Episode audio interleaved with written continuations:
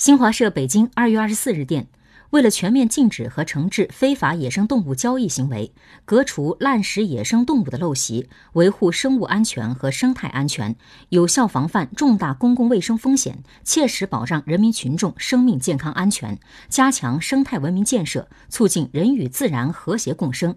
十三届全国人大常委会第十六次会议二十四号下午表决通过了关于全面禁止非法野生动物交易、革除滥食野生动物陋习、切实保障人民群众生命健康安全的决定。